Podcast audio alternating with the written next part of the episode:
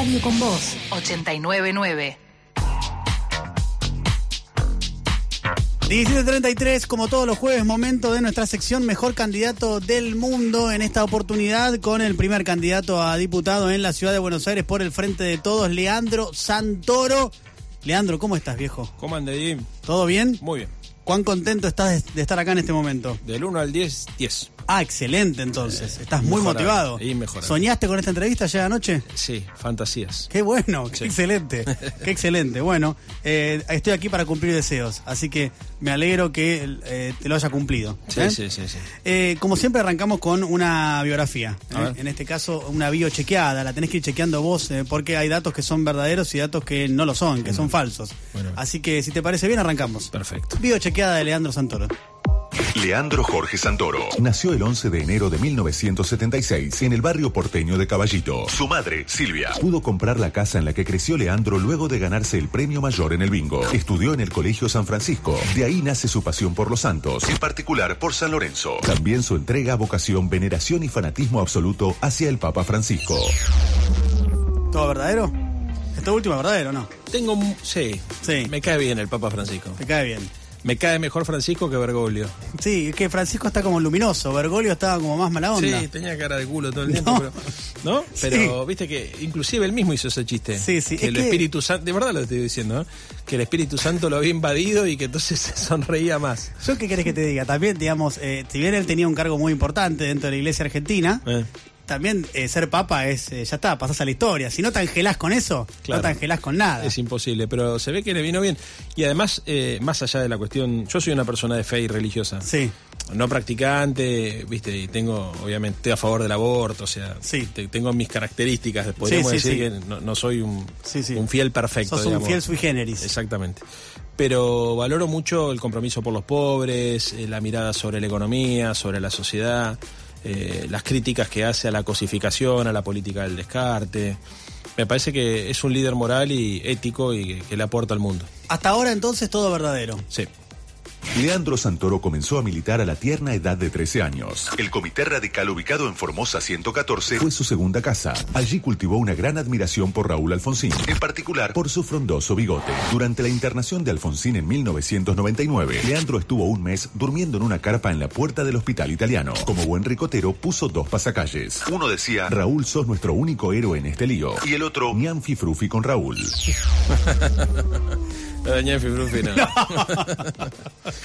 El era. sí. Sí. porque además él tiene el accidente en Ingeniero Jacobasi. Nosotros estábamos yendo a ver a los redondos a Mar del Plata. Sí. Y la mitad de la agrupación había quedado en Buenos Aires. Cuando lo trasladan a Alfonsín al italiano, empezaron a colgar cosas. Nosotros vimos el recital, volvimos. Y nos quedamos ahí 40 noches, durmiendo a la intemperie. Mirá, parece un tema de Sabina. Sí, y que quedó una relación indestructible hasta, hasta hoy, inclusive. Claro, continúa. Sí, ¿no? Eh, bueno, esta era falsa, por lo menos lo último era falso, el resto es verdadero. Frulli todo, claro, claro. Frulli. Leandro Santoro es politólogo recibido en la Universidad de Buenos Aires. Si bien nadie sabe bien qué hace un politólogo, Leandro es muy obstinado y se animó a dar clases sobre esta profesión misteriosa en el UBA 21. Su tarea docente estuvo destinada específicamente a cárceles. En una de las clases, el guardiacárcel confundió a Leandro con uno de los presos que logró escapar y tomar la identidad de Santoro. El Leandro que está sentado en este estudio es en realidad un impostor. ¿Verdadero o falso? No, eso es falso. Es falso. Sos vos. Soy yo, sí. Santoro y no te escapaste. na- nadie se escapó con Sí, tu rostro. No, no, pero se escaparon de la cárcel, pero no con mi rostro. No con tu rostro. Está muy bien, excelente. Eh, era una buena pregunta, ¿no? Nadie sabe bien qué hace un politólogo, ¿no? Pero, Sí. pero... Me acuerdo, eh, ay, me estoy queriendo acordar cómo llamaba el presidente a Cardoso. Cuando Cardoso asumió, dijo, Sí. bueno, por fin mis amigos van a saber de qué trabaja un sociólogo. Claro, el expresidente de Brasil. Era, era buena. Además de Alfonsín, otro de sus referentes cercanos es Leopoldo Moró, tan cercano que Leandro empezó a salir con Cecilia, la hija de Leopoldo, con quien ahora comparte una hija y el frente de todos. En 2014 viajó con Cristina Kirchner a las Naciones Unidas y allí terminó de definir su pase al kirchnerismo. Desde la UCR lo despidieron con una fiesta en su honor y frases como Te queremos mucho, respetamos absolutamente tu decisión y ojalá te vaya fenómeno, sos un tipazo. Te voy a decir una cosa, Sí. Es casi verdadero. Ah, mirá. es casi Es verdadero. una categoría, está bien. ¿Por qué? Porque yo me separé del radicalismo, pero no me separé mal. Me Ujú. separé bien. Bien, lo charlaste, lo sentaste en el radicalismo y le Claro, dijiste, nos mirá, separamos y dijimos, mira, no me pasa lo mismo que antes. No, no- no hay amor. Y los dos dijimos, tenés razón, Leandro, andá ahí que te- se te parecen más los que están enfrente. Si ahí te- si ahí te quieren de verdad. Vos sabés que, de, de- en serio te lo digo, tengo muy buena relación con casi todas las compañeras y los compañeros con los que milité en el radicalismo. Ningún problema. Y además yo me fui solo, o sea, no es que no me llevé la banca del partido, no me llevé un cargo partidario, no hice daño. Agarré un día, me hinché las pelotas y dije, chau, ya terminó este, con con un grupo de compañeros. Y sin lastimar a nadie, sin, sin ofender, nos fuimos y la relación personal sigue siendo, la verdad, de, de afecto con mucha gente que quedó militando ahí. Bien, la cosa sana entonces. En el 2015 estuvo a cargo de la Subsecretaría para la Reforma Institucional y Fortalecimiento de la Democracia. En ese año también fue candidato a vicejefe de gobierno. Desde 2017 es legislador porteño. En el 2020 fue designado como asesor presidencial ad honorem por Alberto Fernández, a quien también admira por su frondoso bigote. Ahora es candidato a diputado nacional por la ciudad de Buenos Aires. Prometió que si llega al 30% de los votos, se tatúa al indio Solari en la espalda. Hoy te diría que sí. no, no. No es verdadero todavía. No, no, no. Podría pero lo adoro al indio, por supuesto.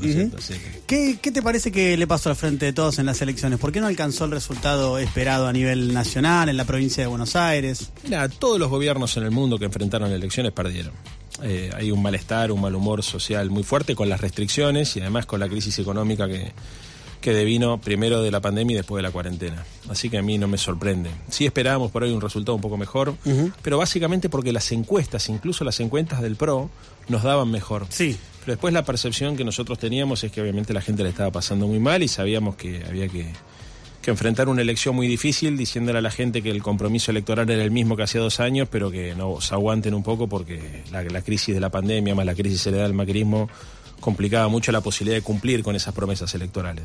Bueno, le pasó a todos los gobiernos. Hoy incluso los líderes europeos de las democracias centrales tienen dificultades enormes para enfrentar procesos electorales. Merkel bajó del 70% al 40% en imagen positiva. Macron, que es un tipo, digamos, razonable, sensato, moderado, tiene enormes dificultades para poder legitimar y validar la política sanitaria en Francia. Así que es lo que le está pasando a todos los gobiernos en el mundo. ¿Cuánto te parece que tuvo que ver, porque vos citabas recién la cuestión económica, de seguro un condicionante fundamental en cualquier elección, pero cuánto te parece que tuvo que ver también el manejo con el tema de las escuelas? Y, y- y te lo pregunto puntualmente con algo que tiene que ver con, por supuesto, la educación de los chicos, pero más que nada con la desorganización de la vida. ¿Cuánto te parece Familiar. que influyó eso? Sí, bastante. Yo creo que tendríamos que, la política tendría que haber asumido una responsabilidad mayor. Me parece que era obvio que con 3.000 casos por día en la ciudad de Buenos Aires no podía haber clase. Es una locura. Hay países enteros que cerraban con menos casos. Lo que pasa es que tendríamos que haber pensado qué hacemos con los chicos y las chicas que no tienen compu que los padres trabajan. Tendría que haberse pensado un esquema de, de excepción para ese, para ese, ese, ese sector social en particular, ¿no? No, no confiar que todo el mundo tiene compu en la casa o que todo el mundo tiene una abuela que lo cuide. Eso no pasaba. Pero no creo que es una responsabilidad del gobierno nacional, creo que es una responsabilidad compartida y en muchas provincias pasó lo mismo. Así que si bueno, pero, decís- eh, pero en la ciudad de Leandro eh, hubo, em- empezó a haber una diferencia importante cuando el gobierno de la ciudad dijo, no, no, hay que tener clases. Eh, ya empezó a amagar desde el año pasado con esto y el gobierno nacional era muy contundente en la negativa. Lo que pasa es que se dispararon los casos. Mm. Digo, a ver, es, es incómodo decirlo porque convendría más decir sí, es un error, pero eh, nosotros propusimos una ley para que las aperturas y los cierres de clases se manejen a partir de una fórmula que era la que usaban los alemanes, que Sí. era la tasa de incidencia.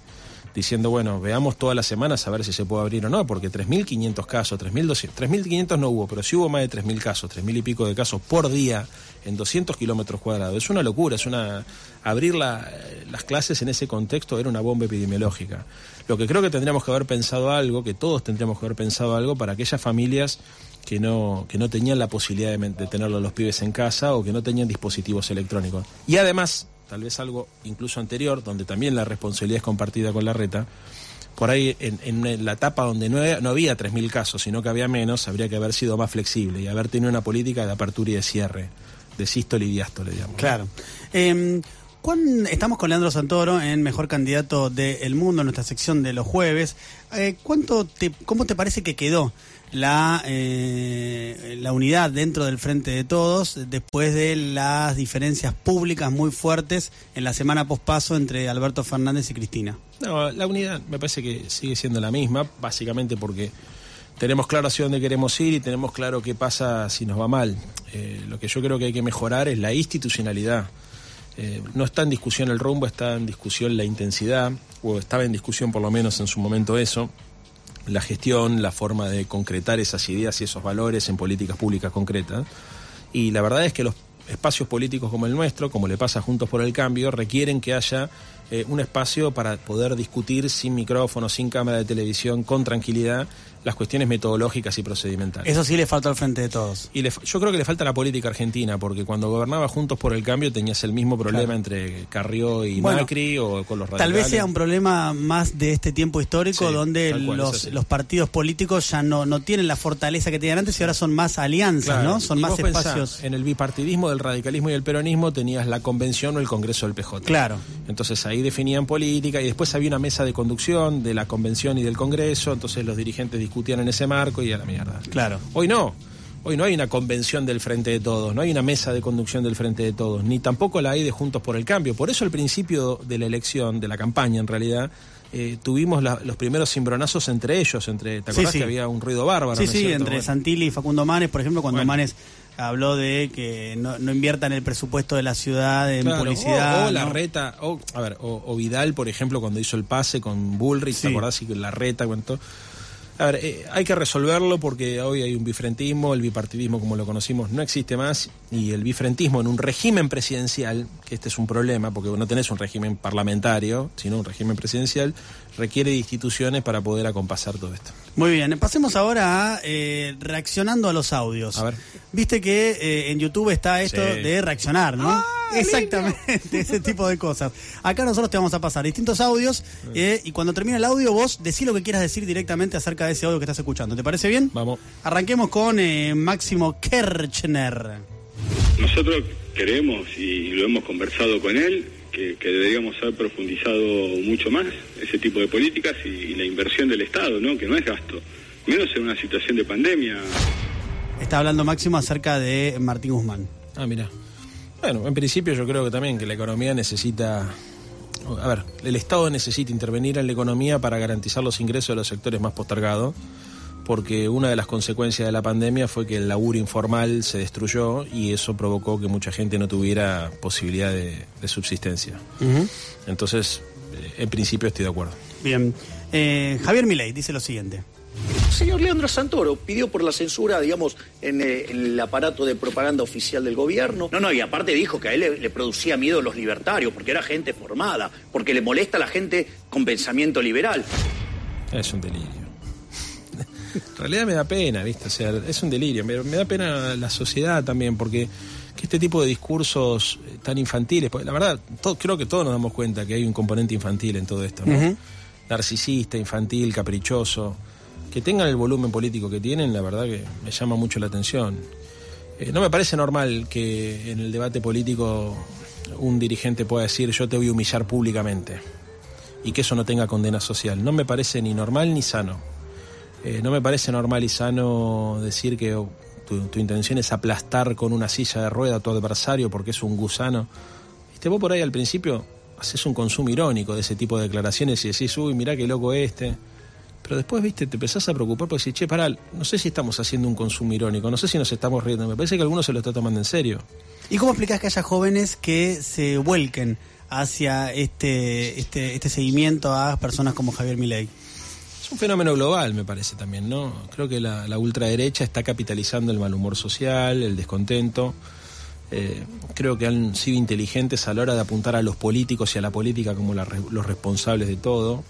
Lo loco es que en general son todos empleados del poder económico. Y estos empleos del poder económico responden a intereses particulares y tienen como objetivo ocupar el lugar de decisión de las decisiones públicas. Y la verdad es que las decisiones públicas las toma la sociedad a través de la política, con reglas que son distintas a las del mercado. Cuando vos tenés a los CEOs de las empresas multinacionales al frente de los ministerios, te pasa lo que nos pasó, por ejemplo, con Aranguren en el Ministerio de Energía, subiendo las tarifas 3.000% para garantizarle la rentabilidad a Shell. Entonces no es gratis, ¿viste? En otros países del mundo está prohibido, esto le llama puertas giratorias. Bueno, podés pasar del sector público al sector privado, del sector privado al sector público así porque sí. Vos podés tener experiencia de gestión y o podés tener, eh, no sé, algún tipo de desarrollo en cualquier área, pero por ejemplo, si vos sos gerente de, o, o CEO de una empresa de aerolínea, no vas a manejar la aerolínea eh, de bandera del país porque corres el riesgo de que administrando lo que es de todos en realidad trabajes para tus empleadores anteriores. Entonces termines provocando, por ejemplo, un perjuicio al Estado para beneficiar a un particular. Es obvio esto, ¿no es cierto? Bueno, en la Argentina no es tan obvio y me parece que estaría bueno llamar la atención sobre esto. Yo creo que tiene que haber mercado, pero el mercado tiene que haber mercado, tiene que haber Estado, pero es un error suponer que eh, el quien ocupa una función en el mercado, si su espacio político gana, tiene que ocupar eh, su correspondiente o su el que corresponda en el Estado, ¿no es cierto? Eso no me parece que sea bueno. Horacio Rodríguez Larreta. Porque nadie toma un empleo en la Argentina con sistemas como este. Yo no digo que haya que sacarlo de un día para el otro, del otro todo junto. Ahora, tenés que ir yendo a un sistema. Por ejemplo, el sistema de la construcción en la Argentina ya está aprobado. Claramente tenés que ir de la, de la indemnización a un seguro. Es la indemnización. Es una locura lo que están proponiendo. Lo que están planteando y lo que están proponiendo. No, no. A ver, yo no creo que para generar laburo tengas que desproteger al más débil y proteger al más fuerte. No me parece que sea razonable. Eh, tampoco creo que la, excusa de decir el costo empresario es muy alto valga para esto, porque la verdad es que cuando tuvieron que subir tarifas, que es un insumo de la producción, o cuando tuvieron que poner la tasa de interés al 80%, que también es un insumo de la producción y, de la actividad económica, no dijeron nada. Ahí no tenía problema, porque eran amigos de los bancos y de las eléctricas. Entonces, para que haya empleo lo que tiene que haber es consumo, es demanda agregada. Y en todo caso, si después alguna actividad tiene que discutir un convenio colectivo de trabajo con determinadas particularidades, bueno, que lo resuelvan en el marco donde lo tienen que resolver. Pero a priori me parece que pensar la sociedad siempre desde la perspectiva del más fuerte es un error ético. Y ahora, por último, en estas reacciones a audios eh, y en lo que puede producir una paradoja espaciotemporal que haga llegar al fin de la historia, Leandro Santoro va a escuchar a Leandro Santoro y va a reaccionar a lo que dijo Leandro Santoro. Y la verdad estaba recontra caliente con el kirchnerismo. Entonces por ahí salió una noticia en los diarios y yo me montaba eso para buscar el retweet. O sea, puede parecer infantil y tal vez lo sea porque la dinámica de las redes sociales es muy infantil. Sí, sigo pensando lo mismo. ¿Pero qué era? que ¿Era cuando tuiteabas en contra del kirchnerismo? Mirá, a ver, yo te imaginas, militaba en el radicalismo, sí. nosotros teníamos la expectativa de que el partido se transforme en una fuerza socialdemócrata y progresista, teníamos expectativa en la alianza, la alianza se llevó puesto todo y de repente apareció el peronismo, que era nuestro competidor histórico, a hacer lo que nosotros queríamos que hiciera el radicalismo. Viste, yo cuando empecé a militar, el kirchnerismo, mejor el kirchnerismo no existía y el peronismo era el menemismo, o sea, el peronismo era la derecha y claro. nosotros éramos la centroizquierda. Claro. Y de repente tu adversario Se histórico los roles y quedaste, pero quedaste es más es, solo que es una cosa insólita, pero a ver, es así, era realmente sí. era desopilante, ¿me entendés? O sea, nosotros levantábamos bandera, la intervención del Estado en la economía, la defensa de los derechos humanos, viste el juicio de las juntas militares, porque viste el peronismo era el indulto, era la autoamnistía y de repente apareció Néstor y dijo, "Che, a la mierda las leyes de punto final de vivencia de vida, sí. reabramos los juicios, eh, viste, el Estado tiene que tener un rol. Y al principio, pues, digamos, si vos no estás comprometido políticamente, podés decir, ah, mira qué piola. Pero si vos estás comprometido políticamente y el que hace eso es tu adversario, te querés matar. Es como que, como que tu primo, ¿me entendés? Se, se, casa con la mina que vos estabas enamorado, o tu prima, ¿no? Para sí, no sí. quedar sexista, sí. con la mina que vos estabas enamorado, no lo podés creer. Bueno, uh -huh. finalmente digamos, lo que terminó pasando es que nosotros dejamos de creer que el radicalismo era una herramienta, eh, por lo menos en el sentido que nosotros la entendíamos. Sí. Y nos dimos cuenta que entre pelear para transformar el radicalismo y pelear para transformar la sociedad era más útil pelear para transformar la sociedad. Muy bien, eh, te, vamos a pasar ahora a, a, lo que denominamos uno de los tuyos. Eh, te voy a dar una serie de fotos de tus eh, adversarios políticos de la ciudad de Buenos Aires en esta elección. Los tenés a todos. Mm. Te paso acá. Y tenés que elegir uno de todos esos cartelitos. Yo voy a decir obviamente cuál es porque hay gente que está escuchando la radio y no está viendo por YouTube como corresponde. Eh, y me gustaría saber a quién transformarías en uno de los tuyos. ¿A quién de todos estos? A Miriam Bregman. Mira, mostrarle esa cámara también, que se ve ahí. Ahí está. A Miriam Bregman, a quien estuvo justamente eh, el, el, jueves pasado aquí. ¿Por qué a Miriam Bregman? Y porque uno siempre, viste. ¿La, yo, ¿la sentís peronista? Porque el otro día le pregunté, me contó que tiene un hermano peronista. No, no, no. No, yo, a ver, eh, nunca fui trosco, pero sí fui un poco bolche, viste. Mi, en mi juventud, digamos, teníamos sí. una mirada muy cercana a las ideas y a los valores de la izquierda. Sí. Y yo los peleo mucho a ellos y ellos nos pelean mucho a nosotros porque disputamos un electorado parecido. Pero a pesar de que tengo diferencias políticas y metodológicas, reconozco cierta afinidad filosófica. Sí. A mí me parece que las personas de, de la izquierda vengan del trotskismo, vengan de un espacio más leninista, si querés, o, o, no sé, o más de una izquierda tradicional, digamos, tienen en común con nosotros la defensa de los más humildes, tienen en común con nosotros la defensa de la igualdad, la justicia social. Eh, entendemos que la política tiene que cumplir un papel reparador y equilibrante de, digamos, las desigualdades sociales. O sea, me parece que, que hay una matriz eh, económica, social, política parecida. Bien. Em, ¿Cómo ves eh, la citación a declaración indagatoria a Mauricio Macri en la causa por espionaje ilegal? ¿Cómo, cómo la veo? Claro, ¿qué te parece? Que es evidente que si hubiese sido un kirchnerista el que se profugaba en lugar de, de hacerse cargo de, presentarse ante la justicia, hubiese sido un escándalo y que sin embargo... eh, lo primero que tengo que me llama la atención es eso, cómo lo llaman indagatorio y el tipo no está. Mm. Eso es lo primero. Después que ponga la excusa que quiera, pero vos sos un funcionario público, fuiste un funcionario público o tuviste el honor de haber sido presidente, la justicia te llama, tenés que estar. Ujú. En segundo lugar, me parece increíble que quienes fueron investigados por Mauricio Macri, carpeteados por Mauricio Macri, lo sigan acompañando, que es el caso de Vidal, el caso de Larreta y el caso de Diego Santilli. Eh, mirá, Diego, o sea, la verdad es que el aparato de inteligencia ilegal existió, está comprobado. Incluso algunos de ellos eran oficiales de la Policía de la Ciudad de Buenos Aires, que habían sido cedidos a la AFI para Mm. hacer tareas Los Super Mario Bros. Sí, en teoría para hacer tareas de custodia y terminaron haciendo tareas de espionaje, metiéndole incluso, por ejemplo, eh, un espía en la casa de Diego Santilli. Esto fue lo que contó Nancy Pasos. Sí, sí. ¿Viste? Entonces yo no, no logro entender. Creo que la gente debería pensar un poco, ¿no es cierto?, cómo esa relación sigue siendo una relación política, personal, cómo se siguen encontrando en reuniones sociales, políticas. ¿Viste? Si a mí no se me ocurriría el día de mañana, no sé, me entero que Leopoldo o cualquier tipo que hace política cerca nuestra nos mande a espiar, esa relación se terminó. ¿No? Ujú. O sea, vos te- imagínate una cosa, que un compañero tuyo te investiga y que monta todo una- un aparato para saber con quién te juntás, cuáles son tus gastos, si tenés amantes, si tenés hijos extramatrimoniales, cualquier cosa. Eh, ¿Viste? Es una cosa insólita eso. Es insólito y además lo que es más insólito todavía es que esa relación se siga manteniendo, no lo puedo creer. Eh, no de fruto del espionaje ilegal, sino fruto del consentimiento. Eh, nosotros tenemos una sección eh, dentro de esta sección que se llama Dice un ser querido y en este caso obtuvimos un audio de tu señora madre. Eh, y lo hemos hecho sin eh, recurrir a herramientas de espionaje. ¿Cómo se llama tu señora madre? Silvia. Silvia. Silvia dice lo siguiente de vos, Leandro Santoro. Escucha atentamente, atención.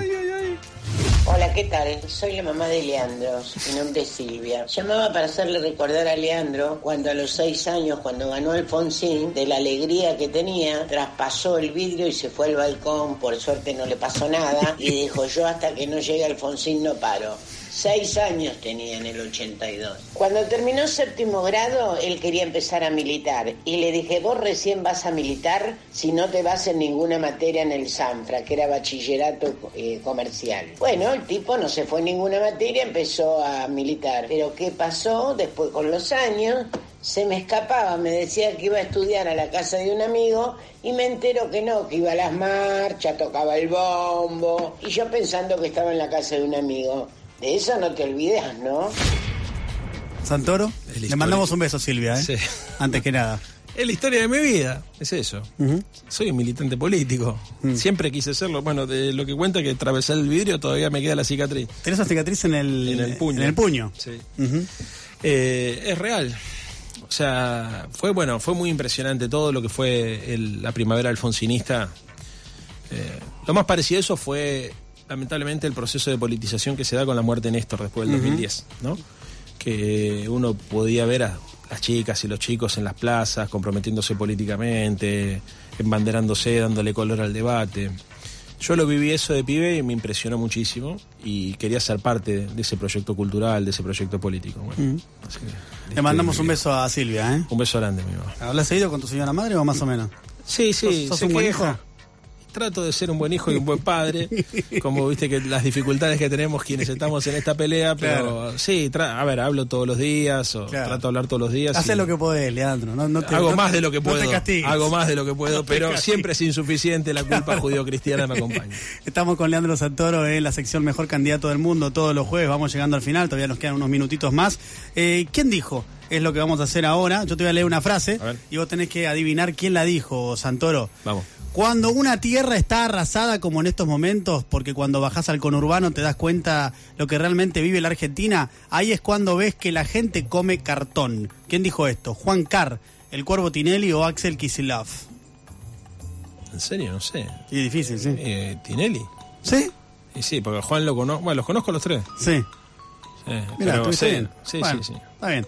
Eh, Perón fue el hombre que desarrolló la industria liviana en el país, creó una clase obrera y le dio beneficios sociales muy importantes. Eso por un lado. Y por otro lado fue un dictador. ¿Quién dijo esto? Rodolfo Terraño, Durán Barba o Federico Storani. Durán Barba. No, Rodolfo Terraño. Terraño, lo dudaba, sí. Estorani no lo hubiese dicho nunca. Que era un dictador Perón. No, nunca. No, pero Terraño se ve que sí. ¿Era medio gorila Terra- Terraño? Yo lo quería bastante a Rodolfo. Ajá. No, no, obviamente no comparto nada de esto que está diciendo. Me Sí. llama la atención porque es un hombre muy culto, Sí. respetuoso del peronismo. Creo que incluso tuvo un paso por el peronismo. Mira, Porque él fue desarrollista y después termina en el radicalismo. Por eso Raúl no lo quería. al final tenía razón Perón, que en última instancia son todos Son todos peronistas. peronistas. Claro. Por último. ¿quién dijo? Creo sinceramente que si todavía no la invocaron a Cristina es porque está muy difícil encontrarle algo. ¿Quién dijo esto? Aníbal Fernández, el Indio Solari o Pablo Echarri. El indio. Sí, correcto. Sí, claro. Está muy bien, dos de tres. Sí. No te ganaste nada porque no tenemos premio, Leandro. Bueno, ¿qué va a ¿Eh? ser? Pero el premio ya de haber venido a este programa. Pero que- estoy contentísimo. Imagínate, ¿no? La Sí. alegría desmesurada que Sí, tenés por supuesto. de haber sí. participado en esta en esta sección. Em, vamos llegando al final. Antes, eh, una pregunta. Surgió una discusión a partir de algo que dijo Mayra Arenas, eh, que tiene que ver con la agenda que lleva adelante el gobierno. Y el debate que surgió es si la agenda no es demasiado progresista y si no debería ser de- más peronista. La agenda, en última instancia, ese es el debate que estaba de fondo. Eh, ¿Vos qué pensás? Primero la quiero mucho, Mayra. Estuve con ella reunida, había quedado de juntarme antes de que se, se hiciera pública la carta y me junté y charlé en profundidad.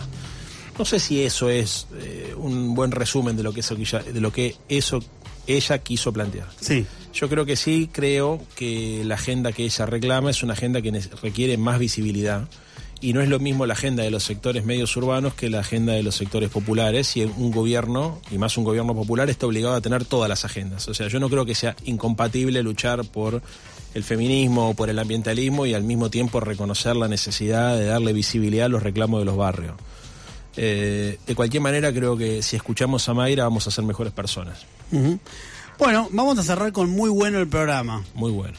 Ya te pareció muy bueno, ¿no? Extraordinario. Bueno, entonces, Unos invitados bárbaros tiene. ah, la verdad que sí. El, el de hoy no, no tanto, no, No, conseguimos. te bajé el nivel, perdón. Claro, pero Sí. el próximo seguro que va a Sí, estar pero buenísimo. estuvo Miriam antes, ¿no? Sí, y el Buenísimo. próximo va a estar buenísimo ¿Quién, también. ¿Quién es viene, sabes? No sabemos todavía, ¿no? Ah, ¿Seguro ya sabemos, esto? pero no lo puedo decir. A ver, déjame ver. Sí, está ahí. ¿Está acá? Sí, sí. ¿Es este? No, ¿Este? no, Uh, la puta que te parió. Este. puede ser. Uh, no me lo pierdo. Tatán, tatán. Bueno, Bueno. eh, ¿alguna vez mandaste un mensaje a una radio pidiendo un tema en tu vida? Sí, por supuesto. Bueno, es lo que vas a hacer ahora, es lo que queremos que hagas en realidad. Eh, después de la señal, eh, nos dejas un mensaje pidiendo un tema. Para cerrar el mensaje, vos decís lo que quieras. Pedí el tema y para cerrar el mensaje decí muy bueno el programa. ¿Está bien? Sí, perfecto. ¿Ok? Vamos. ¿Vamos, Santoro? Adelante. Soy Leandro de Caballito. Quisiera pedir un tema de los redondos de los fabulosos Kaila. Muy bueno el programa, ¿eh? Los escucho siempre.